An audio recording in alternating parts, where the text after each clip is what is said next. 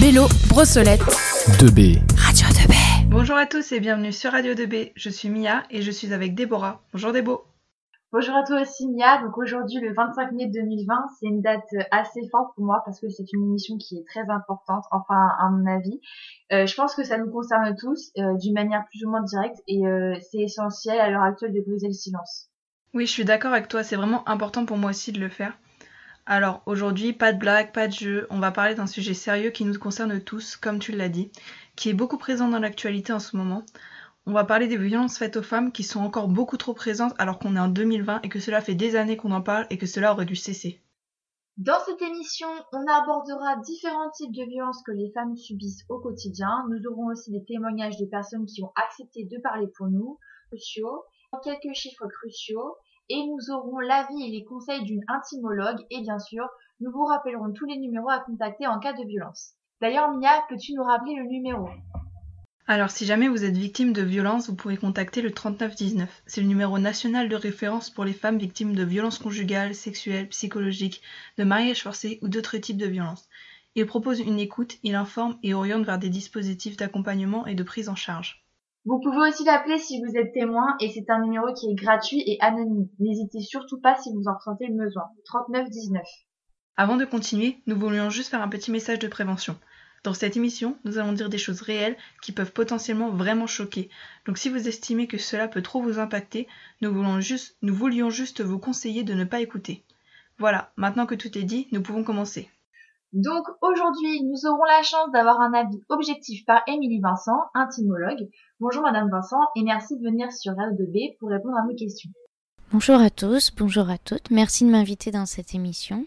Effectivement, c'est important de donner la parole aux femmes, de donner la parole aux adolescentes, de donner la parole à celles qui ont vécu des choses difficiles, qui ont besoin de s'exprimer, à celles qui ont subi, qui ont eu le courage d'avoir le recul de revenir sur ce qu'elles ont intégré, sur ce que leur corps a subi, ce que leur corps a vécu, et qui ont eu euh, l'analyse, qui sont en train et qui sont en train de faire le chemin vers le pardon, vers la non-culpabilité et vers la reconstruction de soi.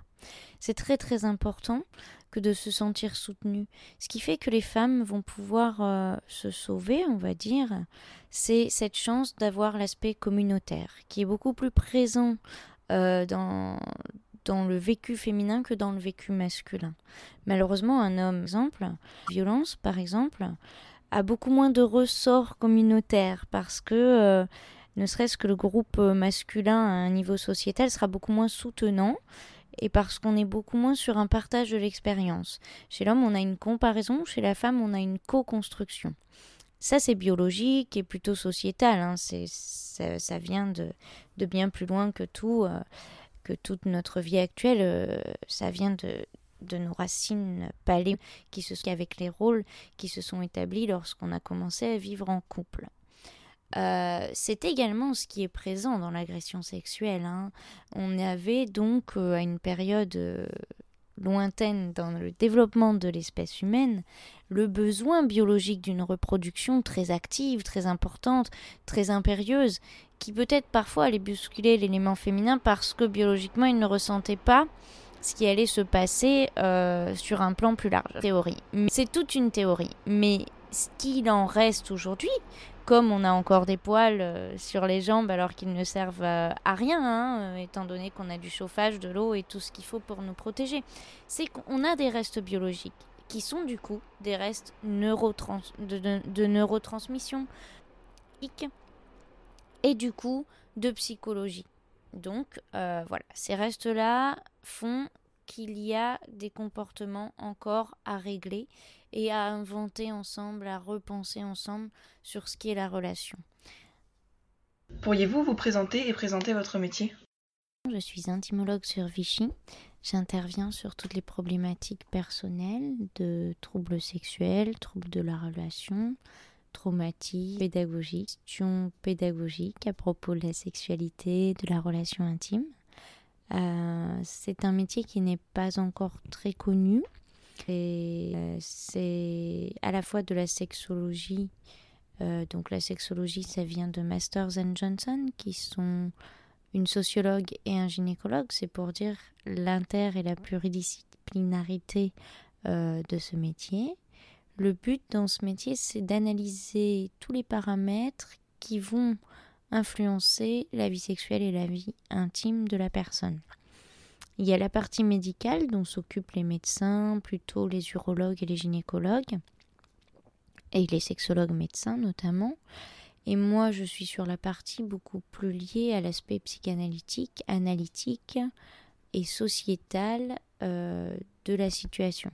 Sachant que ma spécialité, c'est plutôt l'oralité, essayer de comprendre à travers ce que va manger la personne, à travers son univers affectif, et son comportement euh, tant buccal que langagier euh, vont influencer son rapport à l'autre et la réception ou l'émission euh, de ses réponses sexuelles.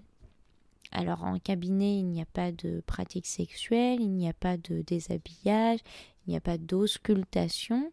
on me pose des questions, voilà, sur, sur tout ce qui va concerner la sexualité, vraiment. Hein. on peut parler des pratiques, euh, je peux être amenée à conseiller des objets, des produits, des objets, mais jamais il n'y a de d'acte physique, de toucher, ni quoi que ce soit.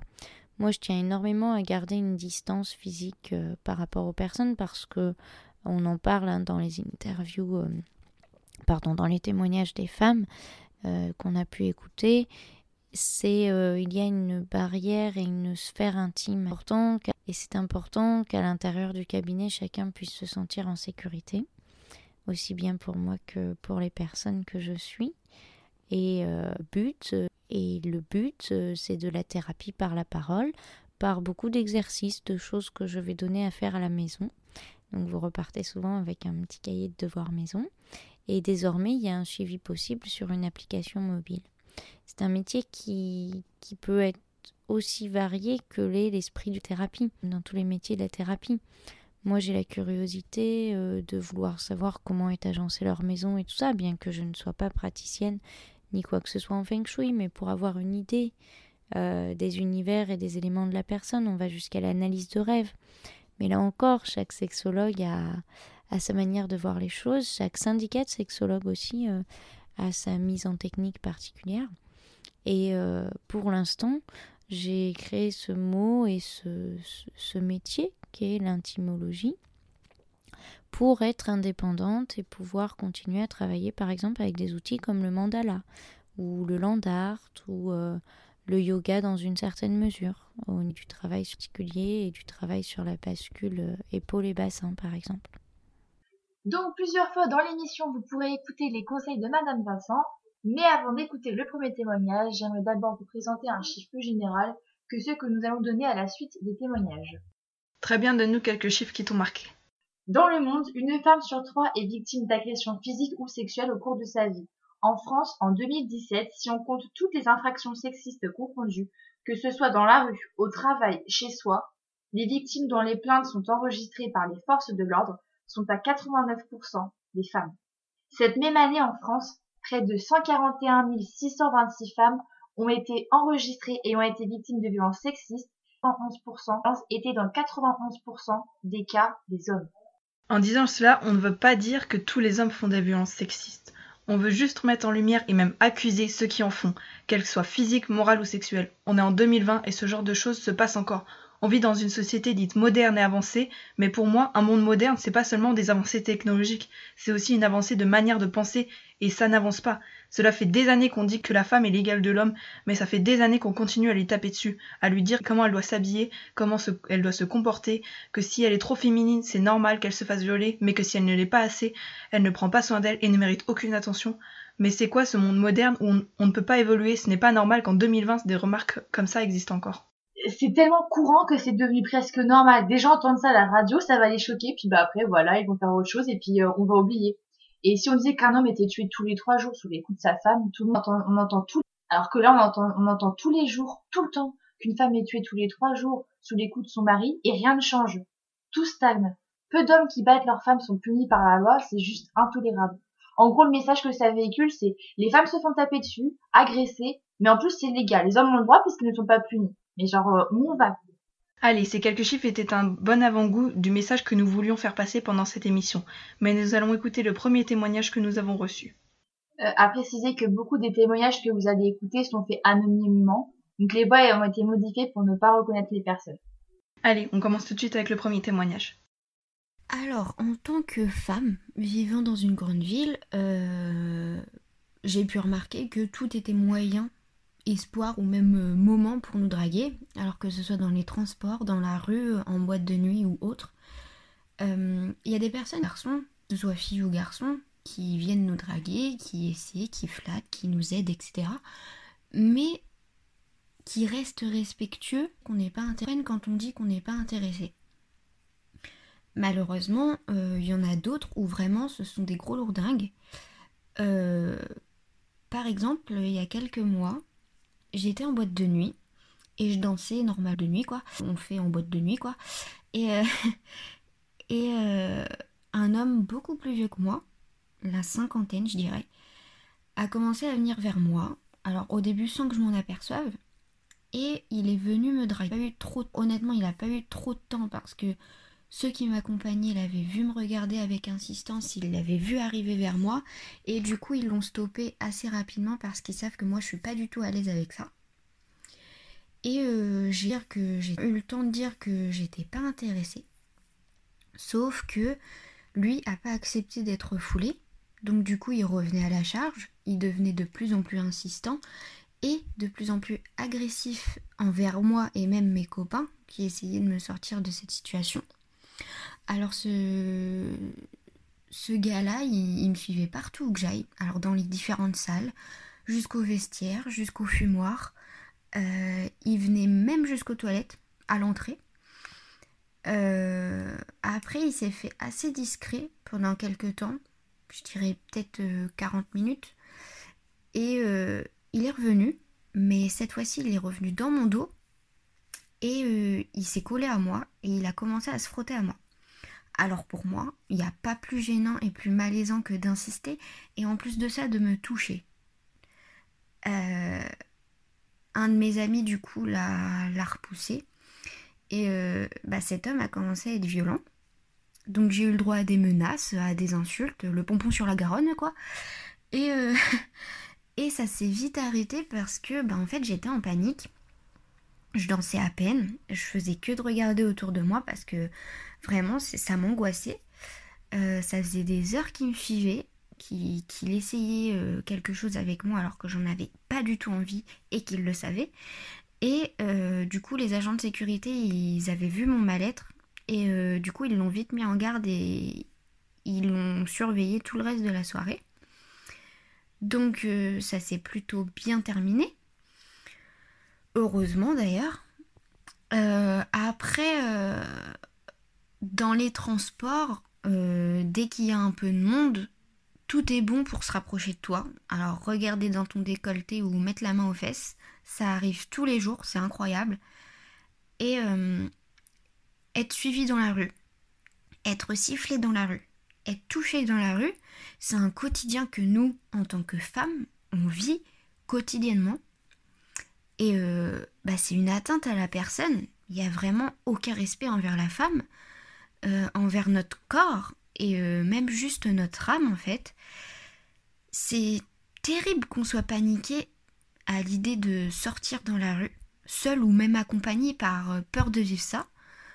C'est terrible qu'on soit paniqué à l'idée d'aller s'amuser avec des copains, d'aller danser par peur de vivre ça. Personnellement, je vis dans une angoisse permanente à l'idée qu'il m'arrive quotidiennement ce genre de choses, et même voire pire.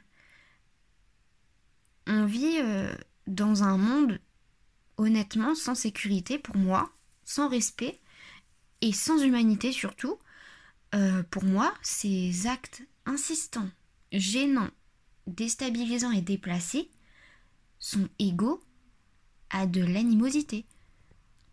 Merci pour ton témoignage. On sait que ce n'est pas quelque chose de facile. Ce témoignage est vraiment intéressant parce qu'il regroupe les violences les plus courantes que les femmes subissent au quotidien, dans la vie de tous les jours, que ce soit des sifflements, des regards lourds ou et même des atteintes sexuelles dans les transports.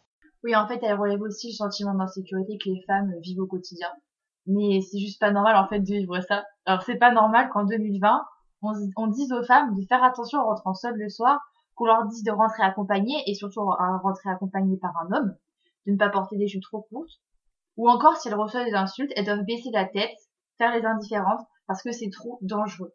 On doit se taire. Et les femmes ne voient même pas avoir à se poser ce genre de questions. C'est devenu normal alors ça ne devrait pas l'être. Par contre, on peut aussi mettre en avant un élément important qui a été dit, qui est que ce n'est pas les personnes qui viennent parler de manière respectueuse et qui comprennent quand on dit non qui sont le problème. Alors effectivement, et les statistiques montrent qu'en 2020, près de 39% des femmes ont souvent peur en marchant dans la rue la nuit. Mais vraiment, je sais pas si vous vous rendez compte, plus d'un tiers des femmes ont peur la nuit dans la rue. Ce n'est pas normal, ça devrait pas être comme ça. Encore moins en 2020. Les femmes devraient pouvoir sortir librement sans avoir peur de se faire agresser. Allez, alors maintenant on a bien débattu sur ce premier témoignage, on enchaîne tout de suite avec un deuxième. Donc euh, je voulais parler de quelque chose qui s'est passé pendant mon collège. Donc j'ai subi du harcèlement pendant pratiquement les 4 ans avec euh, des années plus fortes que d'autres. Mais après, euh, ça, vous pouvez me dire, bon, bah des hommes comme des femmes peuvent en subir. Mais euh, je voulais revenir sur une partie du harcèlement que j'ai subi. Donc avant de continuer, je veux préciser, je veux pas dire que les hommes ne subissent pas du harcèlement, qu'il soit scolaire, au travail, dans la rue. Ce n'est pas sur le fait que des femmes subissent du harcèlement que je voulais revenir. Parce que, comme j'ai dit, des hommes peuvent en subir, mais je voulais revenir sur la différence de harcèlement. Donc ce que je vais raconter, c'est passé en troisième. Donc pendant cette année, j'ai eu beaucoup d'insultes, notamment des insultes en rapport avec le sexe, que ce soit sale pute, salope, suceuse, mais aussi euh, beaucoup d'insultes par rapport à mon physique. On faisait des remarques par rapport à ma poitrine, on jetait des choses dans le soutien-gorge, etc. On vit dans une société où les femmes ne sont jugées que par leur physique, où les femmes sont sexualisées très tôt. Oui, j'ai des formes, je suis d'accord. J'avais de la poitrine, mais c'est pas pour cela que je... c'est pas pour ça que je suis une pute, pas pour ça qu'il faut me sexualiser.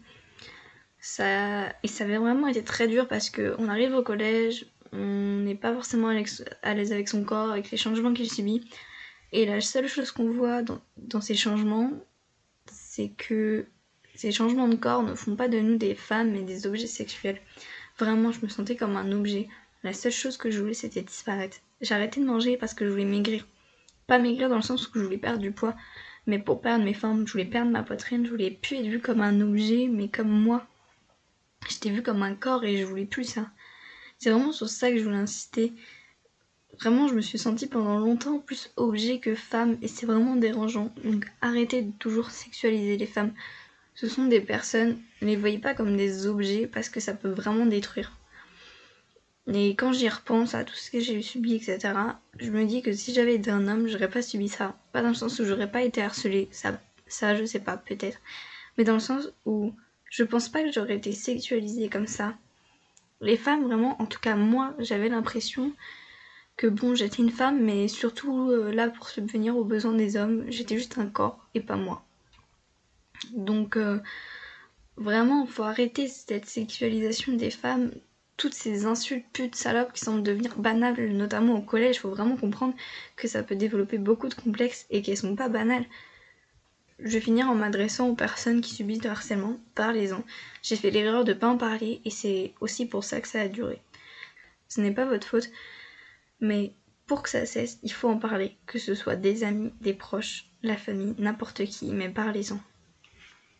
Revient sur un point que ton témoignage revient sur un point que je voulais souligner, qui est la sexualisation des femmes. Donc on peut parler de tous les témoignages qu'on entend de femmes à qui on regarde la poitrine de manière insistante et gênante.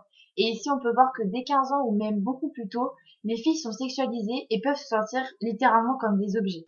Il faut arrêter de sexualiser le corps de la femme. Quand vous, les hommes, vous portez des shorts et que l'on voit vos cuisses, on ne voit que des cuisses. On ne dit pas ouais, il fait ça pour se montrer, etc.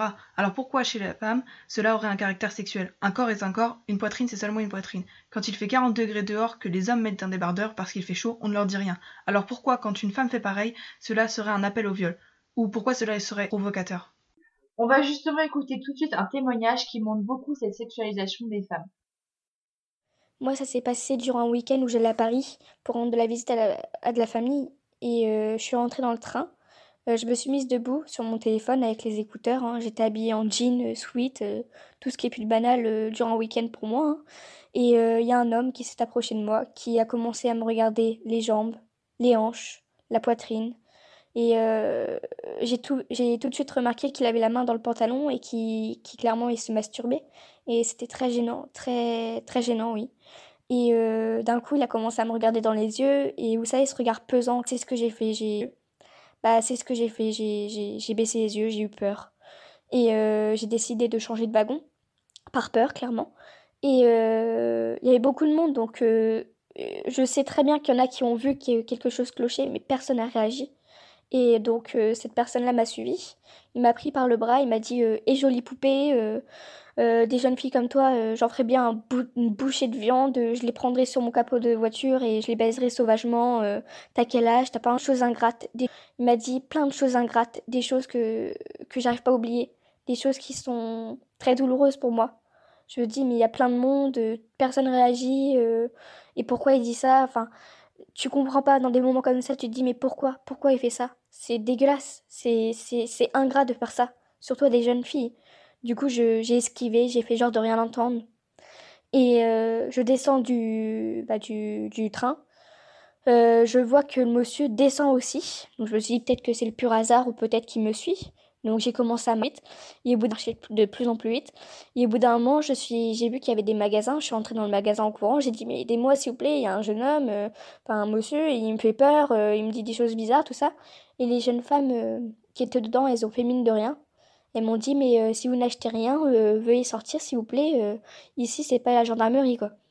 Et donc je suis sortie, cet homme-là fumait une cigarette devant le magasin. Et donc il a commencé, j'ai commencé à courir, oui j'ai eu peur, j'ai couru. Et cet homme-là, il m'a pris par le bras, il m'a mis par terre et il m'a foutu une baigne.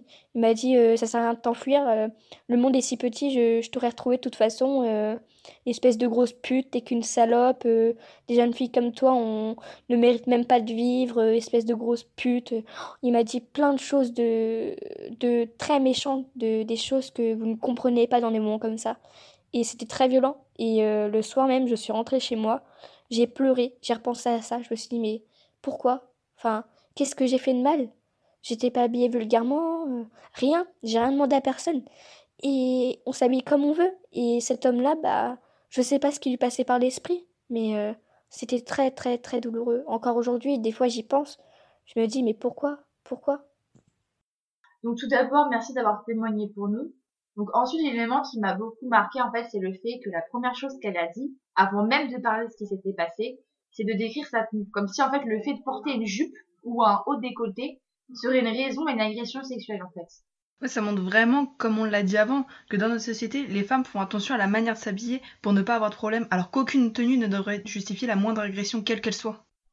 En fait, ce témoignage nous montre aussi le sentiment de culpabilité et euh, de questionnement qu'on peut entendre euh, dans beaucoup de témoignages. Le pourquoi, qu'est-ce que j'ai fait de mal, est-ce que c'est ma faute, est-ce que je suis responsable de ça, qu'est-ce que j'ai fait alors que ce n'est dans aucun cas sa faute. Enfin, ce que je veux dire, c'est que le fait que la tenue ou le comportement soit soi-disant impliqué dans les raisons d'agression est tellement ancré dans les mentalités de notre société que les personnes agressées en viennent jusqu'à se demander ce qu'elles ont fait de mal.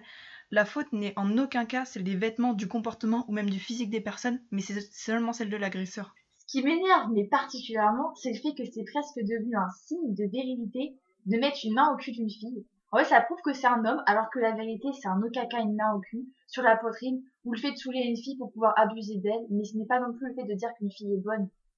C'est ça, mais il y en a qui n'ont pas encore compris. Je voulais aussi souligner un dernier euh, élément sur ce témoignage. Euh, la femme nous dit que personne n'a réagi. Et c'est ce qui se passe assez souvent si on écoute les témoignages. La plupart du temps, les gens ont peur ou ne savent pas comment réagir. Donc pour remédier à ça, on pourrait donner un petit conseil pour essayer de se sortir de ce genre de situation. Parce que même si tout ça euh, n'est en aucun cas normal, retenez-le bien, hein, et ne normalisez surtout pas sur d'actes. Pour certaines personnes, nous vivons encore dans une société trop moyenâgeuse où la femme n'est pas l'égale de l'homme, donc euh, nous devons quand même avoir quelques moyens en fait de nous sortir de ce genre de situation.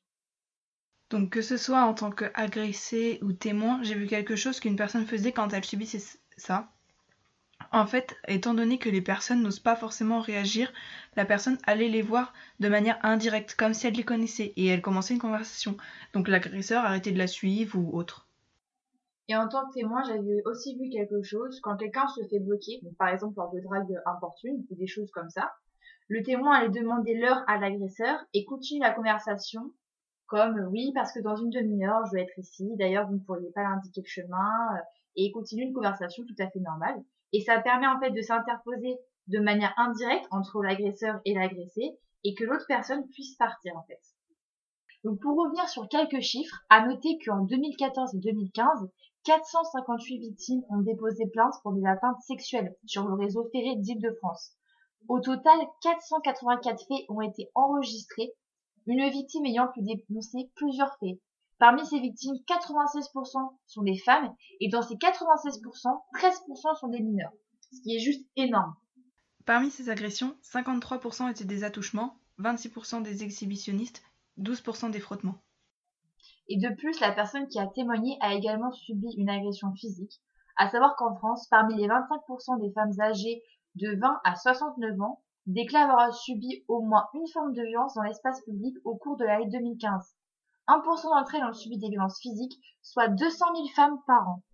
Merci Déborah pour ces quelques chiffres. Avant de continuer avec un nouveau témoignage, on va faire une petite pause musicale, mais tout en restant dans le sujet. Alors restez attentifs et on écoute tout de suite deuxième sexe de Ophonique. On ne naît pas femme, on le devient. Être femme, ce n'est pas une donnée naturelle. C'est le résultat d'une histoire. Il n'y a pas un destin biologique, psychologique. En particulier, c'est l'histoire de son enfance qui la détermine comme femme, qui crée en elle quelque chose qui n'est pas du tout une, une, donnée, une essence, qui crée en elle ce qu'on a appelé quelquefois l'éternel féminin, la féminité. On m'a souvent dit qu'être mère, ça donnerait un sens à ma vie. J'ai toujours pensé le contraire, mais rares sont ceux de mon avis. Je n'ai ni l'instinct. C'était deuxième sexe de Euphonique. On va maintenant écouter un autre témoignage un peu différent parce qu'il s'est passé dans un cadre privé. Tout ce que je vais raconter s'est passé pendant mon année de première, donc j'avais entre 16 et 17 ans. Donc au début de cette année, euh, j'ai rencontré un garçon et très rapidement on s'est mis ensemble. Jusque là, tout à fait, tout à fait normal. Euh, au début tout allait bien, etc. Au bout de quelques temps, il y a eu des mains sur la cuisse commençaient à apparaître. Je disais rien, ça me dérangeait pas. Mais euh, un jour, il a monté sa main, il, a pris sa, enfin, il remontait le long de ma cuisse, il remontait sa main le long de ma cuisse. Et je lui ai dit non parce que j'avais pas envie. Enfin, il commençait à remonter vraiment haut. Et euh, il a essayé de me convaincre. Il me disait T'inquiète pas, c'est rien, ça n'a pas d'importance. Et euh, il continuait de monter tout en me disant que c'était pas grave, que c'était rien. Et honnêtement, je me rappelle pas de ma réaction. Je sais que je voulais pas. Ça, je m'en souviens. J'ai dit plusieurs fois non. Mais il a insisté, toujours sans violence, toujours de manière qui paraissait très gentille. Et du coup, il a continué malgré le fait que j'ai dit non. Mais je sais pas ce qui s'est passé dans ma tête à ce moment, c'est trop noir, je m'en souviens plus. Je sais que je sais pas si j'ai cédé parce que j'en avais marre, parce que j'avais peur, parce que j'étais pétrifiée, je sais plus. C'est noir, c'est vraiment très perturbant. Euh, mais j'aimerais vraiment savoir ce qui s'est passé. Euh, un peu plus tard, il a refait la même chose dans le sens où euh, il il a refait la même chose mais dans le sens, dans le sens où il a pris ma main, il l'a mis sur sa cuisse et il a commencé à monter. Euh, je lui ai dit non, je n'avais pas envie, pareil. Et euh, comme voilà, pour le coup, comme je disais avant, je, je sais que je voulais pas le faire. Seulement, je sais pas ce qui s'est passé. Je sais qu'il a guidé ma main et après, dans mon cerveau, je, je sais pas si j'ai été bloquée ou voilà. Euh, j'ai de la chance qu'on n'aille pas plus loin, dans le sens où il a jamais essayé d'avoir de relations sexuelles avec moi. Je sais pas comment j'aurais réagi dans ce cas-là, si mon cerveau se serait réveillé de cette transe dans laquelle il se mettait. Ou malheureusement, sinon. Enfin, voilà. Je sais pas comment j'aurais réagi. Euh, tout ce que je viens de raconter, ça a duré pendant toute notre relation, c'est-à-dire après 6 mois. Chaque fois qu'on se voyait, ça devenait une habitude. Pas de questions, juste mon cerveau en off. Je faisais ce qu'il voulait. Et finalement, j'ai mis un terme à la relation. J'ai mis un terme à la relation plus tard pour d'autres raisons. Je me rendais pas compte, en fait, je me rendais pas compte qu'il abusait de moi. J'ai pu mettre des mots sur ce que j'ai vécu quand j'en ai parlé à une amie. Enfin, à des amis pour le coup. Et euh, qui m'ont expliqué qu'il avait pas à faire ça, que j'avais dit non et qu'il avait abusé de moi. Quand je me suis rendu compte de tout ça, ça m'a vraiment fait un choc. Et j'ai vraiment. Le premier truc que j'ai pensé, c'est que c'était ma faute. Je me sentais sale. Sale d'avoir subi tout ce qui s'est passé. Je me disais tout le temps que c'était ma faute, que j'aurais dû le repousser, que s'il avait fait ça, c'était à cause de moi. Et donc, du coup, la fin de mon année de première a été vraiment très dure. Les gens le voyaient, j'étais très triste. Enfin, j'étais morte. Euh, J'avais aussi un, un toc nerveux qui s'était créé en moi. C'est que, comme j'ai dit, je me sentais très sale par rapport à ce qui s'est passé. Je me disais toujours que c'était ma faute. Et en fait, je me grattais les bras tout le temps. En me disant, comme si j'essayais d'enlever cette saleté de moi. Alors que c'est ridicule. Enfin, quand on y pense comme ça, c'était ridicule et c'était devenu un toc. Euh, un toc nerveux à chaque fois qu'on en parlait. Et euh, au fur et à mesure, donc j'ai parlé des personnes à qui je faisais confiance. Euh, j'ai pu réussir à mettre des mots sur ce que je ressentais. Ils m'ont expliqué que c'était pas ma faute, que j'avais dit non une fois, qu'il n'avait pas à continuer, etc. C'est quelque chose sur quoi je voudrais insister parce que j'ai eu ce sentiment de culpabilité qui m'a dévoré pendant près de six mois euh, après la relation. J'ai eu la chance d'être bien entourée pour comprendre que c'était pas ma faute, que je suis pas sale, donc je parle à toutes les femmes qui ont subi ou qui vont peut-être malheureusement subir une violence, quelle qu'elle soit dans leur vie, que ce soit des sifflements dans la rue, une agression ou un viol. C'est pas votre, ce n'est pas votre faute. Vous n'êtes pas sale. C'est pas la manière dont vous vous comportez ou vous, vous habillez qui change quoi que ce soit. Vous n'aviez pas à subir ça. Et si vous avez dit non, c'est non. C'est un truc sur quoi je veux insister. Non, c'est non. Ça sert à rien de d'essayer, d'insister, etc. Non, c'est non. Et euh, une dernière chose, parlez-en. Enfin, si jamais vous subissez quelque chose, que vous voyez quelque chose, parlez-en. Ça peut vraiment aider. Euh, après, je dis pas que ça résout tout. Euh, il y a toujours des séquelles en soi. Enfin, là, voilà, il y a toujours des séquelles qui restent un peu des pensées, des périodes où on va y repenser et on va être mal. Après, faut avancer. Mais en parler, ça aide vraiment à avancer. Ou ça peut aider d'autres personnes à avancer. Là, c'est vraiment dans ce but-là que je fais ce témoignage. C'est vraiment pour me dire, ouais, enfin, pour me dire, des personnes vont peut-être subir ça. Et vous voyez, vous n'êtes pas seul, vous n'êtes pas toute seule et ce n'est pas votre faute. Donc, euh, parlez-en. Merci pour ce témoignage. Euh, ce qui me marque le plus, c'est le fait qu'il n'a pas été violent. Il semblait doux et c'est ce qui, pour moi, rend cet acte encore plus sournois. Parce que je pense que cette femme s'est remise en question et a dû se demander euh, si vraiment ce garçon l'avait vraiment forcé ou, euh, que ce n'était rien parce que c'était pas violent et que c'était fait de manière pas forcément directe. En plus, elle nous dit bien qu'elle a dit plusieurs fois non. Vraiment, en 2020, combien de fois faudra-t-il encore répéter que non, c'est non? Il n'y a pas de oui, mais peut-être, si j'arrive à la convaincre. Non elle a dit non, et puis il n'y a rien à ajouter. Une femme n'est pas là pour subvenir aux besoins d'un homme. Si elle ne veut pas, c'est stop, on arrête, et puis c'est tout. Non, c'est non, et puis c'est tout. Sérieux, quoi, les gars, faut revoir les bases rudimentaires du français. Il y a autre chose qui m'a marqué, c'est le fait que la fille ne se souvienne pas pourquoi ça a continué. Elle nous dit bien qu'elle a dit non, mais elle ne se souvient pas pourquoi ça a continué. Si elle a cédé ou si elle était pétrifiée, et je trouve ça vraiment perturbant. Ouais, c'est vrai. Je pense que c'était tellement traumatisant psychologiquement que son cerveau a, effacé certains détails pour euh, justement la protéger. Nous allons justement écouter l'avis d'Elodie Vincent, intimologue, à propos de ce trou noir. Du coup, qu'est-ce qui peut expliquer ce phénomène? Donc le trou noir est un mécanisme en réalité de défense. Euh, c'est une stratégie de l'inconscient. Il faut savoir que notre inconscient, c'est lui qui essaye de gérer au mieux les peurs irrationnelles, euh, tout ce qui va être trop profond et trop touchant pour qu'on puisse être dans l'action et, euh, effacer les peurs. Donc l'inconscient agit et, pose des vétos pour ne pas faire accéder au conscient. C'est pour ça que les rêves, tout ça, c'est important. Là, la personne se sentait euh, comme si elle avait été droguée. Et effectivement, chimiquement, c'est ce qui se passe. Parce que le cerveau va sécréter du cortisol, ce qui va anesthésier complètement la pensée, par exemple. Le cortisol du stress oxydatif.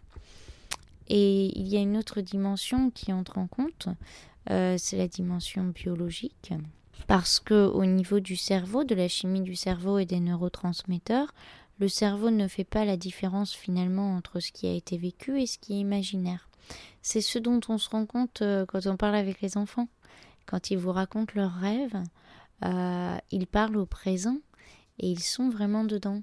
Et en termes de sensations, euh, quand on regarde l'activité du cerveau et ce qui se passe dans le corps, effectivement, le rêve fait vivre la chose. On s'en rend compte par exemple avec euh, aussi bien les éjaculations nocturnes masculines que les, les, moments de sécrétion très importantes de certaines femmes. Et notamment chez des femmes qui sont dans une frigidité, ou qui ont perdu le désir ou qui ont été traumatisées à un moment. Du coup, c'est comme si l'inconscient rattrapait euh, le plaisir qu'il peut trouver quelque part. Euh, merci Elodie. Donc maintenant, euh, on va écouter un nouvel enregistrement. J'ai eu une relation de plusieurs années avec un garçon. dans une relation amoureuse en pleine maturité adolescente, il arrive forcément un moment où l'un comme l'autre avons envie d'aller plus loin. Sauf que, disons qu'à certains moments de cette relation, euh, rien ne se passait comme il le fallait, entre guillemets.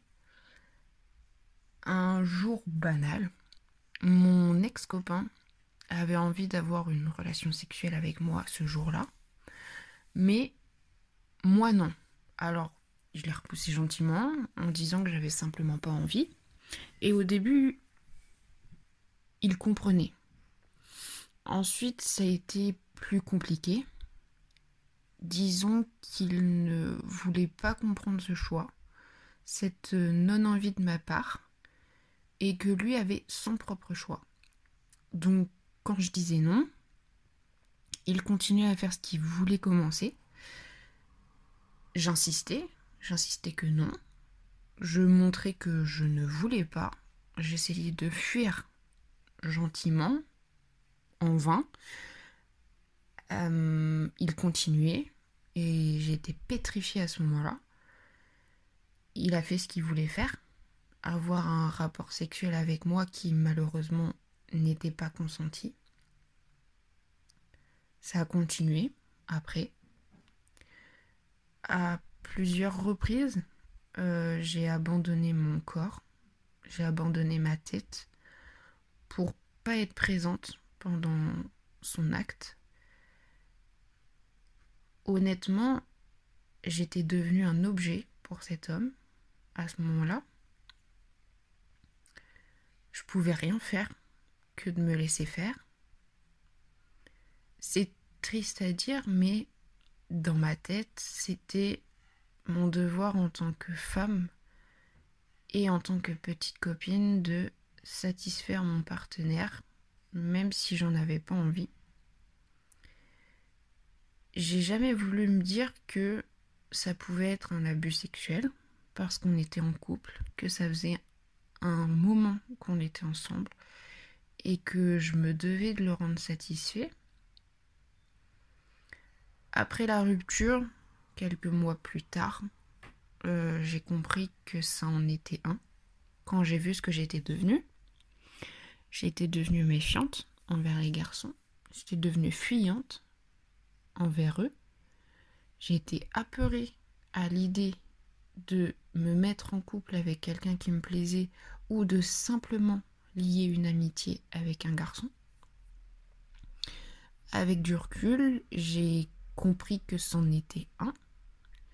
J'ai jamais pu mettre le mot sur la situation parce que c'est dur de me dire que j'ai été victime de cet acte par un homme que j'aimais.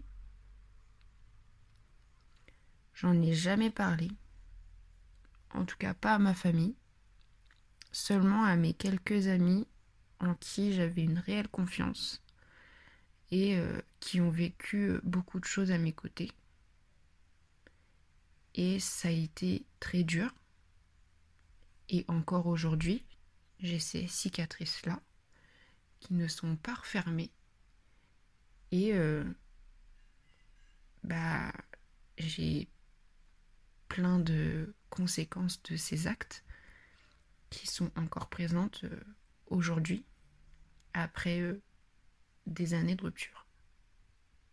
Merci beaucoup pour ce témoignage. Ce qui me marque beaucoup, c'est vraiment l'idée qu'elle se sente obligée de le faire.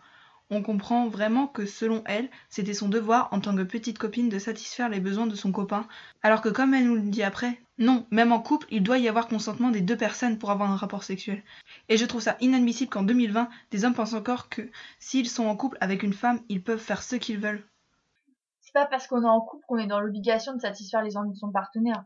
On rappelle juste que juridiquement, tout acte de pénétration sexuelle de quelque nature qu'il soit, commis sur une personne par violence, contrainte, menace ou surprise, est un viol.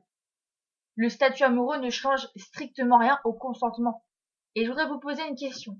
En tant qu'homme, est-ce que vous aimeriez pour votre fille un homme qui se comporte comme cela avec elle, qui ne respecte pas ses envies et juste son choix de dire non? C'est c'est ça l'éducation qu'on va donner à nos enfants? Apprendre à nos fils que la fille c'est un bout de viande, un objet, et que bah elle a pas son mot à dire? C'est ce système complètement fermé et étriqué. C'est c'est ce que vous voulez pour vos filles, vos sœurs, vos mères. Je pense que vous seriez horrifiés si vous vous apprenez qu'une personne a abusé de votre fille, ou seulement une femme de votre famille, ou de votre entourage. Et pourtant, c'est ce que certains font. Si personne ne change, ce sera toujours comme ça. On va laisser évoluer nos enfants dans ce monde, dans un monde comme ça. Je voulais aussi souligner un dernier élément. Dans ce témoignage, comme dans plusieurs autres, nous avons pu entendre que les femmes ont beaucoup de mal à se remettre de ce genre d'événement. Émilie Vincent, selon vous, comment tourner la page après ça? C'est très long, c'est une réappropriation du corps, c'est une réappropriation de sa place au sein d'un groupe, c'est une réappropriation de ce qu'on pense être l'image de la femme, de ce qu'on pense être bon pour soi. Tout est lié aussi à l'auto-sabotage, ces petites phrases qu'on a pu entendre quand on était enfant. Hein. Souvent dans, nos sociétés, on, on est très... Euh, avec des petites phrases qui reviennent. Et ça s'appelle des drivers. Il y en a cinq qui, euh, qui détruisent les enfants ou qui les fondent aussi, euh, qui finalement qui forgent leur personnalité aussi. Mais, mais quand on les connaît, on est vigilant à ne pas les utiliser, par exemple, en deçà de 7 ans, parce que ce sont des phrases qui ont un impact. Et quand on dit à quelqu'un tu es bonne à rien, euh, tu ne feras jamais rien de ta vie, j'espère que tu seras jolie, forcément, euh, il y a des choses qui vont rester et qui vont s'engrammer à l'intérieur. Et donc, euh, ces autosabotages-là sont les mêmes qui vont faire penser qu'on est sale, que notre corps n'est pas désirable et qu'on a eu bien de la chance qu'un homme un jour ne daigne nous donner du plaisir. Donc euh, le travail se fait jusqu'à remonter à la moindre chose qui a pu nous atteindre à un niveau un peu intense. Une joie intense peut emmener le corps à réagir comme dans la peur, à avoir des larmes, à avoir des sécrétions, à, avoir des pertes urinaires. Donc euh, c'est le même euh, chose, c'est la même chose, c'est qu'il y a un désir où il n'y en a pas, il y a une séduction qui va valoriser la personne ou la mettre dans un certain état, mais derrière il y a la terreur. Donc c'est d'aller décoder, détricoter et détortiller ses propres mécanismes, et notamment au travers ceux d'autres femmes. Ça c'est vraiment très aidant que de savoir que d'autres l'ont vécu. Chez les hommes, ça marche beaucoup de se comparer, mais chez les femmes, il y a besoin aussi de cet aspect euh, sentiment de communauté. Notamment chez les femmes qui ont subi des traumatismes sexuels, on a ce besoin de se sentir appartenant à un groupe, d'exister au sein d'une organisation et d'y trouver sa place. Merci Émile et Vincent. On continue tout de suite avec un autre témoignage. Alors, voilà, ça s'est passé il y a maintenant assez longtemps. Pas assez longtemps pour moi. Et j'étais donc une petite fille, jeune, naïve et facile à manipuler. Et encore plus quand il s'agit d'un membre de notre famille. À ce moment-là, j'avais que 9 ans. Et encore aujourd'hui, j'arrive pas à poser réellement de mots sur ce qui m'est arrivé. Je veux pas me dire que ce que j'ai vécu, c'était pas normal. Que j'ai subi des violences comme ça, c'est difficile pour moi de les assumer. Tout d'abord, mon grand frère me forçait à regarder des vidéos pornographiques. C'est difficile d'utiliser ces termes-là. Et je savais même pas ce que c'était, ça m'intéressait pas. Clairement, tout ce que je voulais faire, c'était de la gym sur le lit, quoi. Des petites roulades. Je voulais pas voir ça. Mes parents nous ont même surpris une fois en train de regarder une de ces vidéos et malheureusement, ils n'ont pas réagi. C'est une des choses qui m'attriste aujourd'hui, de savoir qu'ils n'ont pas agi comme ils auraient dû et que j'aurais pu peut-être éviter ce qui m'est arrivé. Un peu plus tard, il est passé à l'action. En me manipulant avec des belles paroles, il m'a proposé de faire comme eux et d'avoir un rapport. Je le répète, mais j'avais que 9 ans. J'étais pas du tout sereine je peux encore me rappeler de ce que je ressentais, de la crainte. J'avais peur. Il a donc fait ce qu'il voulait de moi, plusieurs fois. Et c'est que plus tard que j'ai compris que c'était pas normal. J'ai fini par savoir que ce que j'avais vécu c'était grave, que j'avais pas donné mon consentement et que j'étais si jeune que je pouvais pas savoir tout ça. C'est difficile de me dire que mon frère, un homme que j'aime et en qui j'avais confiance, ait pu me salir comme ça, sans regret. À l'heure actuelle, je peux rien faire. Je vis dans la peur constamment. Je loge toujours avec lui. J'ai peur de me retrouver seule à ses côtés. J'ai peur de ce qu'il pourrait me faire. Et cette peur, ça s'applique pas uniquement à lui, mais à tous les hommes. Je me méfie de tout, tout le temps. Je vis littéralement dans une paranoïa. Je suis tétanisée à l'idée d'avoir un rapport sexuel. J'en suis même devenue incapable, je pense. Et j'ai cette impression que mon corps, il m'appartient plus. Il me dégoûte. Et c'est difficile aujourd'hui de me regarder dans un miroir et de me dire waouh. Et des flashbacks me reviennent si souvent. Je revis la scène et ça me paralyse. C'est difficile de raconter ce qui m'est arrivé et encore plus de côtoyer ma famille sans qu'ils sachent la vérité. J'ai été récemment diagnostiquée dépressive et c'est pour vous dire que ça détruit, ça marque et ça laisse des cicatrices à vie. Qu'il faut pas prendre ce genre de choses à la légère. Qu'il faut parler, qu'il faut s'ouvrir. C'est difficile à dire, étant donné que moi-même, je n'en parle pas et que c'est la première fois que je dis ces choses-là. Mais c'est important d'en parler pour entamer le chemin de la guérison, même si ça peut jamais redevenir comme avant. On peut toujours aller mieux et laisser ça dans le passé. Et j'espère sincèrement qu'un jour, ça pourrait m'arriver. Merci beaucoup de t'être confié à nous. Je sais que c'est très difficile. Euh, ce qui marque le plus dans ce témoignage, mais aussi euh, dans les autres, euh, c'est que les filles se sentent sales. Après ça, elles ont besoin de prendre une douche, ou elles se grattent comme pour retirer la saleté qu'elles auraient sur elles? Et, euh, ce qui est très marquant en fait, c'est que quand on nous raconte ce genre d'événement, la femme n'est pas coupable. Et pourtant, elle agit comme si elle était, comme si elle était sale. C'est tellement ancré dans la société que la femme est responsable qu'elle se sent sale quand on a abusé d'elle. Vous vous rendez compte un peu dans quel monde on vit? Demain, je sors, je me fais violer, je vais me sentir responsable et certaines personnes vont même me faire sentir responsable en me posant des questions du style Comment tu étais habillée? Tu n'as pas cherché en regardant ou en répondant à ces insultes?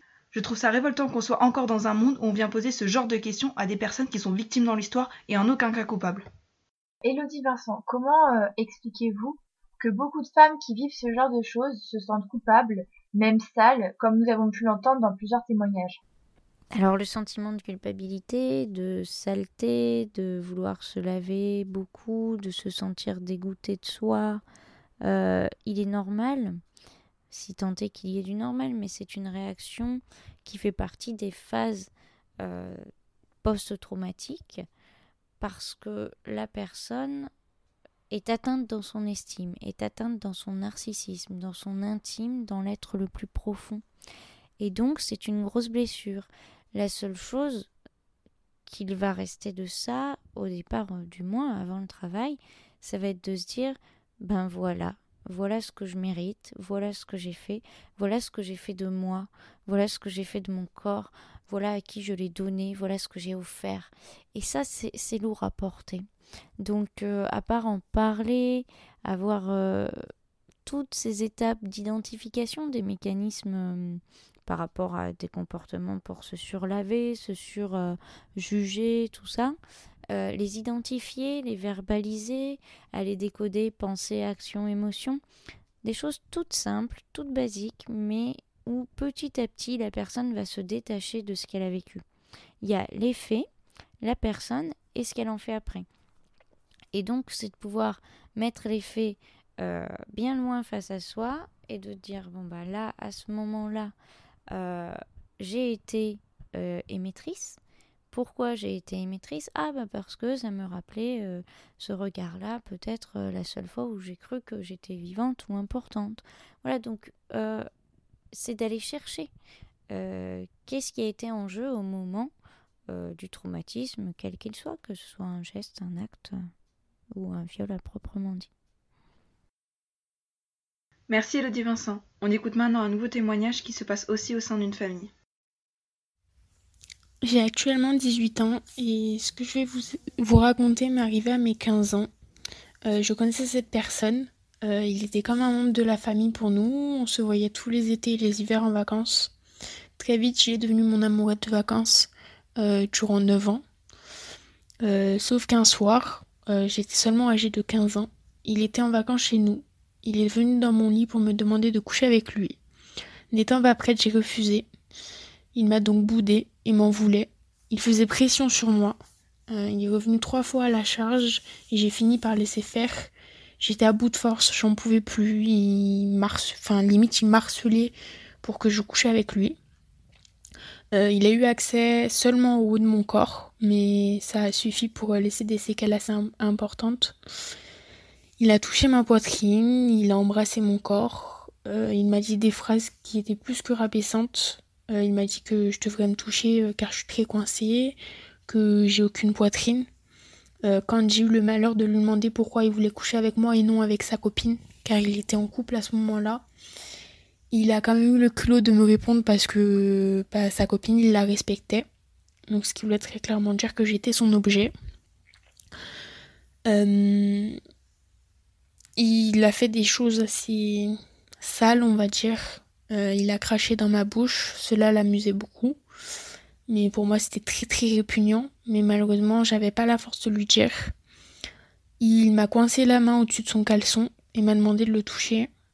Au début, j'ai refusé. Ça me dégoûtait, je, je supportais pas ça.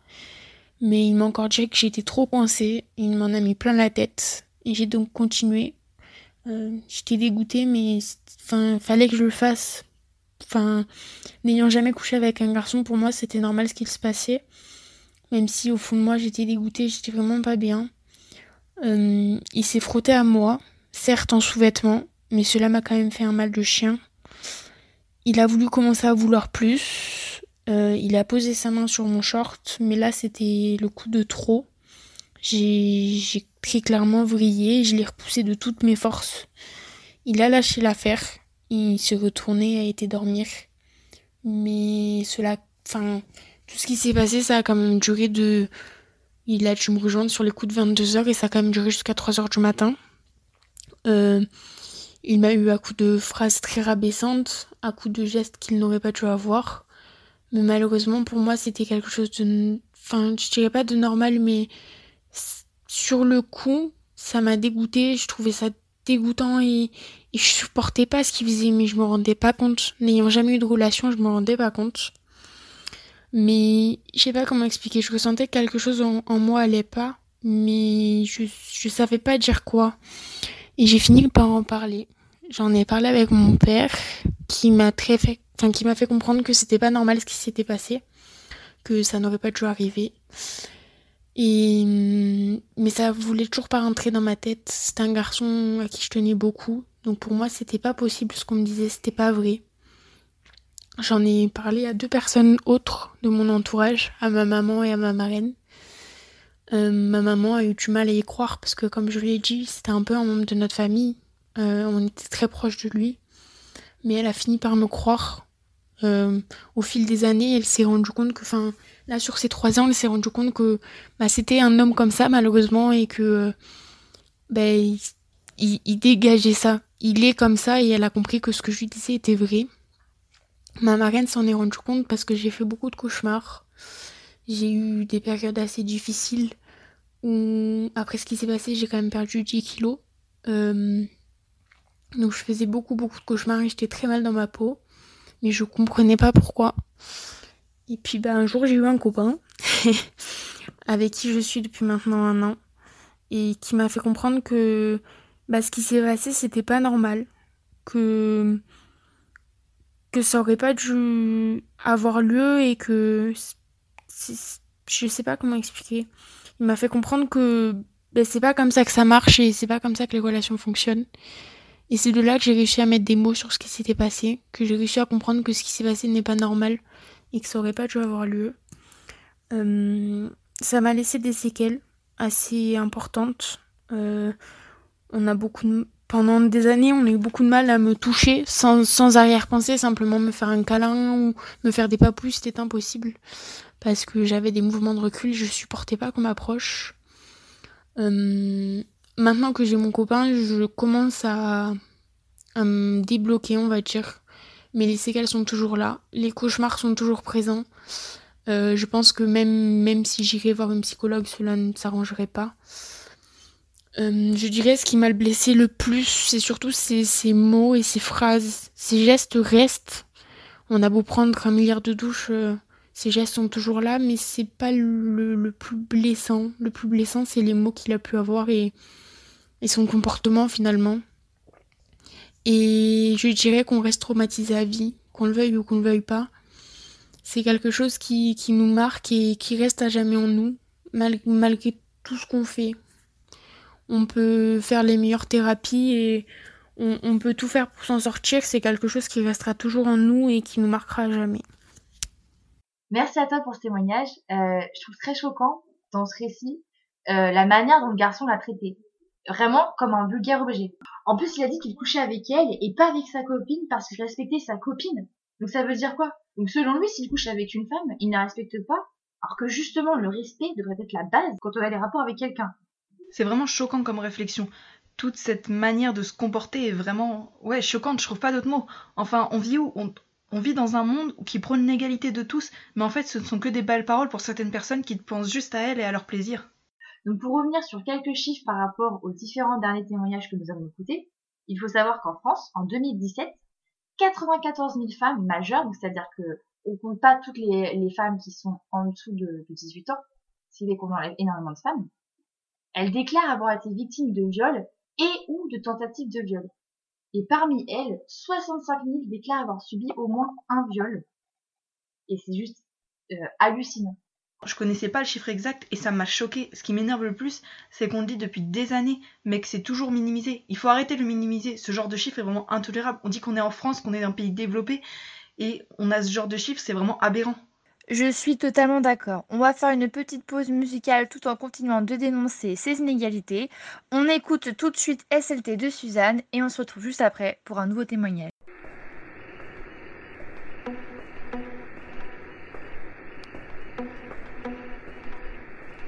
Tu vas au boulot, tu marches seul. À la hauteur du HM, y a un type qui gueule. Eh, eh, eh, salut, bonne meuf, t'es vraiment très charmante. Tu sais, je te mangerai pour le 4 heures. T'es si appétissante, je te ferai pas la bise, mais si tu veux, on peut baiser. Moi, les petites meufs comme toi, j'en ferai qu'une bouchée. Ben pourquoi tu marches plus vite? Je t'ai pas agressé, je t'ai même fait des compliments. Tu pourrais. C'était SLT de Suzanne. Allez, on va finir avec un dernier témoignage, donc on écoute tout de suite l'interview de Lynn par Déborah. Bonjour Lynn, comment vas-tu? Bonjour Déborah, ça va bien, merci.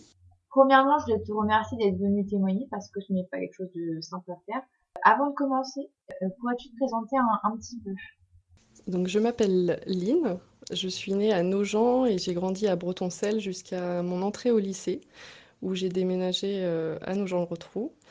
J'ai eu mon bac en 2003 et j'ai ensuite fait des études d'informatique. Euh, j'ai travaillé quelques années en tant que développeur informatique et, et je suis aujourd'hui chef de projet depuis euh, environ 5 ans.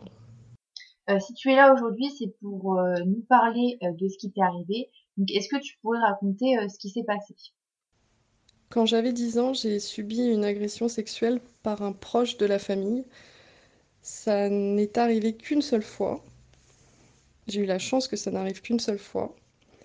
Il était à la maison parce qu'il nous emmenait à l'école, mon frère et moi, ce jour-là. Et euh, il est entré dans la salle de bain alors que j'allais prendre ma douche. Et après tout ça, je suis, allée à l'école euh, bah, normalement et, en fait je me suis sentie très sale. Le soir, j'ai attendu que ma mère rentre pour lui raconter, euh, lui dire ce qui s'était passé, avec euh, évidemment euh, des mots d'une enfant de 10 ans. Et surtout, euh, j'avais besoin qu'elle me protège ou que les adultes me protègent de lui, puisque je voulais plus jamais avoir affaire à lui et ne plus jamais le croiser. Est-ce que cela t'a laissé euh, des traces? Oui, bien sûr, ça, ça laisse des traces. Il y a des choses dont on est conscient d'ailleurs, mais on ne prend pas conscience de tout. On découvre euh, tout ça un peu au fur et à mesure quand on traverse les, les épreuves de la vie. Au début, j'avais surtout peur des hommes âgés. J'étais très pudique. Et plus tard, quand j'ai eu un âge plus mûr, j'ai commencé à avoir euh, à découvrir la sexualité et, j'ai eu des difficultés à m'y épanouir par rapport à ce que j'avais vécu étant plus jeune. Et, puis euh, plus tard, lorsque j'ai eu des enfants, il y a pas mal de choses qui me sont revenues et, et j'en ai pas mal voulu à certains membres de ma famille qui n'ont pas su ou que je considérais qu'ils n'avaient pas su me protéger euh, quand j'étais enfant. Et ça, en tant que mère, ça m'a fait beaucoup réfléchir. Euh, malgré tout cela, euh, est-ce que tu as réussi à, tourner la page? Oui, je pense avoir réussi à tourner la page. On avance avec chacun son parcours. Il n'y a rien qu'on puisse effacer de toute façon. La seule chose qu'on peut réussir à faire, c'est surmonter les choses et, et évoluer. Euh, je dirais que le plus important, c'est de finir par euh, réussir aussi à se pardonner. Euh, se pardonner, par exemple, de ne pas s'être défendu face à un agresseur, d'être resté inerte. Je sais qu'il y a beaucoup d'enfants qui sont victimes d'agressions sexuelles et que malheureusement tous ne s'en relèvent pas. Maintenant, tu es mère de famille, tu sembles avoir avancé, donc comment as-tu fait pour passer au-dessus de, cet événement? Au départ, j'y pensais plus trop avant d'avoir des enfants en fait. Et finalement, tout, est revenu sans vraiment que je m'y attende lorsque j'ai eu mon premier enfant. Alors, euh, j'ai pas eu d'autre choix que, que d'essayer de penser ces blessures qui étaient encore douloureuses. Euh, et puis d'essayer de forcément de protéger mes enfants du mieux que je pouvais. Même 15 ans plus tard, il y avait encore, euh, il y avait encore beaucoup de, beaucoup de souffrances liées à ça. Aujourd'hui, ça fait, ça fait presque 25 ans. J'ai plus peur d'en parler et j'ai surtout plus honte de moi. J'ai compris que au contraire, c'était très important d'en parler, ça permettait de libérer la parole aussi d'autres victimes. Parce que euh, je dirais que le chemin de la résilience euh, il peut être euh, plus long selon les personnes. Aurais-tu des conseils à donner à toutes les femmes qui ont ou vont peut-être vivre des agressions? Je pense avant tout qu'il faut pouvoir assumer qui on est. Et que si quelque chose comme ça nous arrive, qu'on soit enfant ou adulte d'ailleurs, je pense que ce qu'il faut garder en tête, c'est que ce n'est absolument pas de notre faute. Euh, le problème, c'est que chaque victime porte en elle un fardeau que, finalement elle ne devrait pas avoir à porter. Et, en fait, euh, face à ce genre de situation, on est toujours un peu choqué. Être confronté à, n'importe quelle violence, d'ailleurs, euh, c'est pas toujours facile de, réagir ou de le prévoir. Le plus important, euh, si ça arrive en tout cas, je pense que c'est d'en parler. Trouver quelqu'un en qui on a confiance et ne pas se dire que ça passera tout seul parce que ça ne passera pas tout seul. Et plus globalement, euh, je dirais que le plus important, c'est le respect, le respect euh, qu'on s'accorde à soi-même et le respect qu'on accorde aux autres. Je pense qu'avec le respect, euh, on, avance, on avancera grandement. Merci beaucoup, Lynn, d'être venue sur Grace de B. Au revoir. Merci à vous et merci surtout de m'avoir invité. Avant de clôturer cette émission, Émilie Vincent, un timologue, a pu écouter les témoignages. Pourrions-nous avoir votre avis sur ces derniers? Les témoignages là sont très intéressants. Les filles euh, interrogées ont ce tremblement dans la voix. On reconnaît cette sensibilité, cette hésitation, tout ce qui va aller perturber l'être profond, ce qui va toucher à l'intime. On sent que l'estime d'elle-même, la construction identitaire a été ébranlée et que d'en parler, c'est pendant ce langage, on parle beaucoup en psychanalyse de l'influence et de l'importance du langage, les mots qu'elles vont mettre dessus. Vous voyez, il y a certaines filles qui vont dire il fallait que je le touche. Que je touche quoi? Le pénis. Le pénis, pourquoi c'est un mot qui est difficile à dire? Euh, Le faire. Hein elle parle pour, pour l'acte sexuel pénétratif. Certaines mettent le faire, sous-entendu faire l'amour.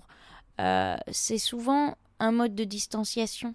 C'est-à-dire que le processus en réalité n'est pas tout à fait achevé dans le sens de la construction. Mais elle en parle, hein. elle dit que l'étape euh, pendant laquelle on, témoigne est une des étapes importantes, mais euh, tout n'est pas gagné dès l'instant où on a verbalisé. Il faut encore le travail personnel, il faut encore l'accompagnement, le chemin de réappropriation de son corps, de se dire que ça n'est pas sale, de retrouver la confiance dans un regard masculin bienveillant et sécurisant. Ça peut être des amis, des collègues de travail, des, des personnes de la famille, des amis euh, de la famille, enfin plein de choses, mais qui vont se mettre en place avec le temps, avec des distanciations physiques aussi, hein, c'est pas que à cause du Covid, euh, simplement parce que euh, la mise à proximité physique peut être dangereuse dans le sens de la bulle d'agression. J'ai remarqué que beaucoup en classe, il y avait une proximité qui était euh, un peu trop importante, rien qu'au niveau de l'organisation de la classe, ce qui permet aux garçons très facilement, comme comme on a pu l'entendre, de glisser une main sur une cuisse où est euh, la bulle euh, nécessaire à soi? En Tai Chuan, on parle de, de tenir euh, la position du buveur de thé.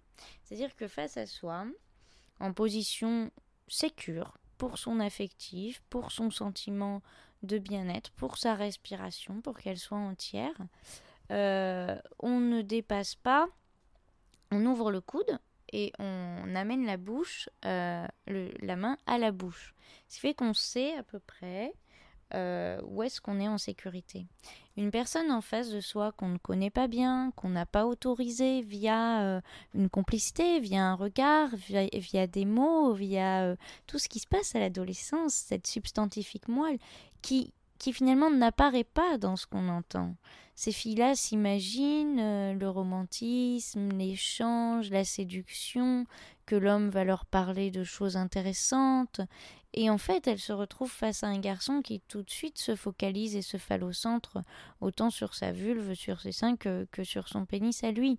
Donc, euh, effectivement, ce passage-là, ce maintien d'une d'une prestance physique, d'une euh, distanciation est important. Mais tout le monde n'a pas ces barrières-là, selon ce qui s'est passé aussi au sein de la famille, de l'éducation et de toutes les étapes du développement de la personne. Donc, euh, ce que je peux donner euh, comme conseil à ces filles-là, c'est aussi de travailler sur quelque chose qui permette de se défendre. Alors pas seulement le Krav Maga ou les choses hyper violentes, mais de pratiquer soit un art martial, soit se tourner vers des pratiques euh, ancestrales énergétiques, yoga, tai chi chuan, toutes ces choses qui vont permettre de respirer, de prendre conscience de l'espace, l'espace musculaire, l'espace respiratoire, l'espace vaginal et euh, l'espace du plancher pelvien, du tout petit bassin. Hein. Parce que pendant que le corps est en croissance adolescente, il y a aussi la prise d'espace de chaque cellule, de chaque chose, et la prise de place de soi au sein d'une société. Tout ça euh, met en mouvement une personne et lui donne une posture. Simplement, si on ébranle euh, cette construction à un moment où elle n'est pas achevée, forcément, on va euh, la victimiser, on va la mettre dans une posture de rétractation ou d'agression, bien sûr. C'est euh, flight or fly. Euh, la peur. Donc c'est soit on fight or flight, soit on s'en va, soit on se bat. Et c'est effectivement ce qui se passe. Et on le voit dans ces témoignages, elles n'en parlent pas, les filles, parce que c'est difficile. Puis parce qu'on n'est pas allé aussi loin au niveau des questions, mais les tissus musculaires, vulvaires, euh, endocriniens, euh, les seins, tout, vont avoir une rétractation. L'une d'entre elles parlait de résorber ses formes, d'arrêter de manger pour ça. On est dans une non-vie derrière, une non-envie de vivre, une non-envie de transmettre la vie, de se préparer à ça. Donc c'est très grave et euh, la seule manière d'éradiquer ce genre de comportement, c'est d'informer. C'est-à-dire que très tôt, les jeunes garçons comme les jeunes filles doivent pouvoir avoir en face d'eux des professionnels, des écoles, des, des événements au sein d'une société, euh, des séries, euh, tout ce dont on dispose pour partager de l'information, qui puisse leur expliquer comment fonctionne biologiquement le corps, comment fonctionne le développement psycho-affectif. Non pas que je voudrais dire qu'il faudrait enseigner la sexo très tôt, mais c'est juste prendre conscience des mécanismes en jeu dans la vie d'une personne. Quand on ne connaît pas, on respecte beaucoup moins facilement. Ce qui fait que les garçons sont souvent agresseurs, agressifs, agressés parfois, c'est parce qu'il y a un manque d'information de comment ça marche, qu'est-ce qui se passe. Euh, il y a eu des jeunes garçons très agressés par, euh, par des femmes, par des femmes plus âgées ou par des hommes, dans le cadre d'initiation, de professorat, de, transmission du savoir. Parce que quand on ne sait pas ce qui se passe, on va laisser la personne aller. Euh, ça durcit, tout ça. C'est des choses très fragiles. Donc, il y a besoin à un moment donné de mettre des vrais mots, de montrer des schémas, et en étant dans quelque chose de très factuel et biologique. Il n'y a pas besoin d'y mettre de l'émotionnel. Mais pourquoi aujourd'hui la société n'est pas prête à ça? C'est parce qu'il y a l'émotionnel derrière. Imaginez-vous euh, que on est encore à une période où une femme sur cinq est touchée. Donc, parmi les professeurs, parmi les femmes qui interviennent auprès des jeunes, il y en a forcément une qui va être touchée, donc peut-être pas prête ni formée euh, à aborder ces sujets-là. Et, euh, ce qui constitue euh, le tissu professoral, c'est ce qui manque parfois, c'est-à-dire qu'il faudrait pouvoir être en équipe et pallier à des faiblesses des uns aux atouts des autres. Puis pourquoi pas aussi des hommes qui puissent aborder la question. Je vous remercie de m'avoir sollicité pour, pour ces avis. Ces témoignages sont très touchants, euh, très réels de ce qui se passe réellement. Hein. On parle beaucoup de, de petites choses, on minimise, mais il n'y a pas de minime. on, tout est grave, hein. de l'effleurement d'un bras à euh, la pénétration et, à des choses bien plus, bien plus affreuses, parce que on intègre et on viole une bulle de personnalité. On va au-delà des besoins. Personne avait besoin et pouvait euh, supporter sur le moment. Dès cet instant, euh, c'est comme quand on parle de maltraitance. C'est pas la claque, c'est pas euh, la grosse fessée, c'est pas l'arme utilisée. C'est l'humiliation qu'il y a derrière. On parle de honte dans ces, dans ces Oui, c'est témoignages. Oui, c'est, le problème de sentir que là, on a failli à, à sa prestance, on a failli à ce qu'on représente, on, a eu un moment de faiblesse. Elle parle de trou noir. Hein. Euh, le, corps et, le cerveau ont cette capacité à nous faire oublier, à nous faire oublier ce qui est trop douloureux. Vous savez que les personnes qui ont subi notamment la Seconde Guerre mondiale ont des phases noires entières de non-sous. Et parce que c'est trop. Et donc euh, la protection, euh, l'inconscient, de base, a comme, a comme fonction de pouvoir nous protéger de nous-mêmes et de ce qu'on ressent et de ce qu'on a pu vivre. Donc forcément qu'il y a des mécanismes d'oubli. Mais ça revient quand on vient chercher les émotions profondes, quand on travaille dessus. Et ces souvenirs, parfois, il vaut mieux pas aller les chercher, il faut juste travailler dessus en fait. Travailler sur le pardon, sur l'acceptation. Parfois, c'est nécessaire de les retrouver, les verbaliser, les extérioriser. Tout ça pour vous dire que les personnes qui ont parlé ont de détecter, de comprendre les ressorts et ce qui reste après le passage à l'acte d'une personne envers une à l'intimité, par rapport à l'intimité. Auriez-vous un dernier mot à dire à nos auditeurs? Alors, ce que j'ai envie de dire à toutes ces femmes, eh bien, c'est euh, protégez-vous, euh, gardez vos espaces. C'est facile à dire. Hein. Je, sais de quoi je parle quand je dis que je reviens de loin par rapport à ça et c'est pas encore acquis. Mais effectivement, euh, trouver sa place, garder les pieds sur terre et être fier de soi, quoi qu'on ait vécu, quoi qu'on ait subi et quoi qu'on ait l'impression d'avoir déclenché chez l'autre. On n'est jamais responsable de ce qui se passe chez l'autre, on est responsable de la part qu'on amène de soi. Et ça, euh, parler, échanger, aller chercher de l'information, lire des témoignages, c'est ce qui va faire avancer les choses. Plus on va pouvoir, euh, dans l'as, euh, parler de ce qui se passe, mettre l'accent sur, bah non, une main aux fesses, ça n'est pas anodin, bah oui, une gifle, c'est un acte violent, plus on aura des prises de conscience qui soient plutôt de l'ordre collectif.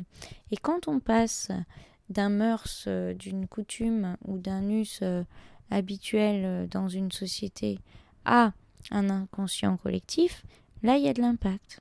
Aujourd'hui, euh, l'histoire du virus, par exemple, fait que euh, se désinfecter les mains, désinfecter les poignées de porte et, faire attention si on postillonne ou si on sécrète quoi que ce soit euh, envers l'autre et jusqu'au corps d'une personne qui sera en face de nous, va devenir, je pense, avec le temps qu'on a passé dessus, mais on verra avec l'avenir, un inconscient collectif, un des éléments qui fondent des croyances communes et qui, qui génèrent une, une pensée euh, d'un mouvement et d'un groupe.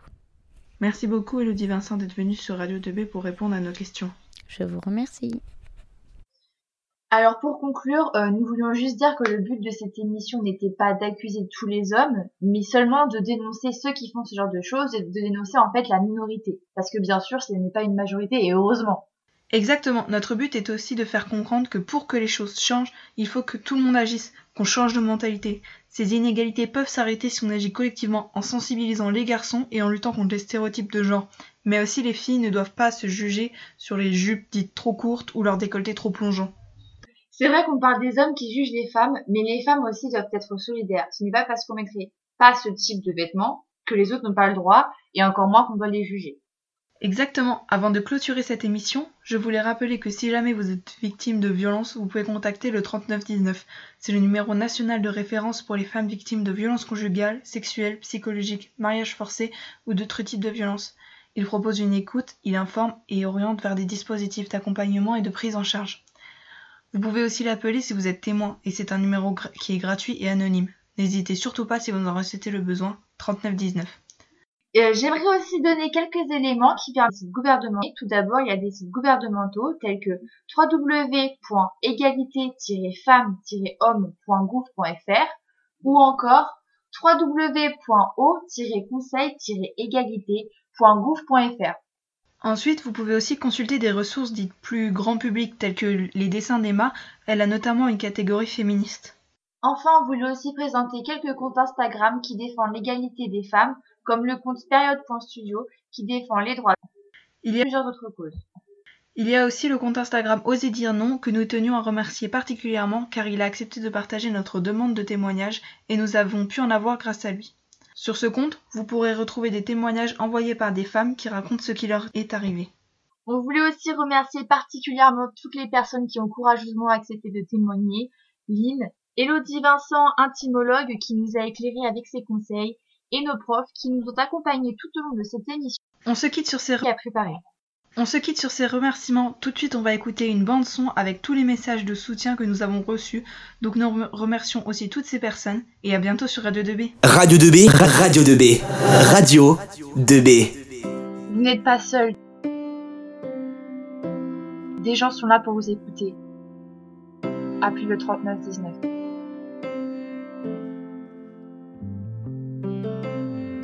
Tu es forte. Ce n'est pas de ta faute. Les femmes ne sont pas seules et tout le monde peut les aider à lutter contre ces violences. Je suis là pour toi, d'accord? Je te crois. Tu as le droit de vivre ta vie et non celle qu'il veut pour toi. Je te crois. Tu veux m'en parler? Tu n'es pas responsable. Laisse-moi t'aider. Tu n'es pas seul. Tu peux t'en remettre. Tu vas t'en remettre. On est là pour toi. On est tes amis. On va t'aider. Tu es forte et courageuse. Tu décides de ta vie. Continuez à vous battre. Le chemin est long et dur, mais ça vaut la peine. Ce qui arrive n'est pas de ta faute. Tu as le... Tu n'es pas seul. Je suis là pour toi, ne t'inquiète pas. Ta famille et tes proches sont là pour toi. vous êtes des femmes fortes. Toi qui entends ça, tu es forte et je te crois. Vous n'êtes pas seule, on est là. Je serai cette épaule sur laquelle tu peux compter. Que je donne surtout beaucoup beaucoup de force à tout- toutes ces personnes. Ne laisse pas ça gâcher ta vie. Rien ne justifie les violences faites aux femmes, qu'elles soient verbales, physiques ou sexuelles, elles ne sont pas excusables.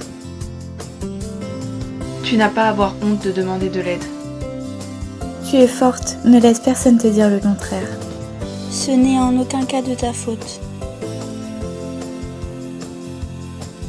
Quoi que tu puisses penser, tu es forte, ne l'oublie jamais. Tu ne dois pas avoir honte d'en parler. N'oublie pas que je suis là pour toi. Je te promets que ça ira mieux, accroche-toi. Tu n'as pas à avoir honte de demander de l'aide.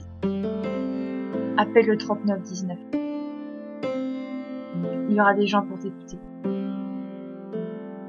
Radio, radio 2B, radio 2B, 2B.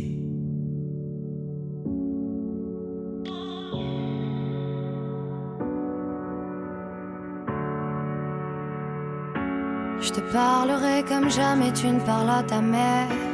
Tu me seras redevable si je te paie un verre. Je t'harcèle avec dix potes juste pour avoir ton numéro. Il faudra que tu sois nos restes si je t'emmène au resto. Si tu me dis non, je te ferai changer d'avis. Je te foutrai la misère, je te pourrirai la vie. Je ferai selon mon orgueil, selon mes envies. Je te dirai que t'es la seule, je te ferai sentir unique. Je regarderai le foot, toi tu feras la vaisselle. Je t'enverrai bien te faire foutre quand tu me feras une scène. Si je t'achète une chaîne, deviendras-tu ma chienne? Je te serai infidèle, mais tu reviendras quand même. Si j'étais un homme, si on inversait les rôles, je soulèverais ta robe, garderais-tu le contrôle? Si j'étais un homme, si on échangeait de peau, je t'appellerais salope. Tu es collégien à Brossolette? Tu es lycéen Rémi Bello. Prends la parole sur Radio 2B.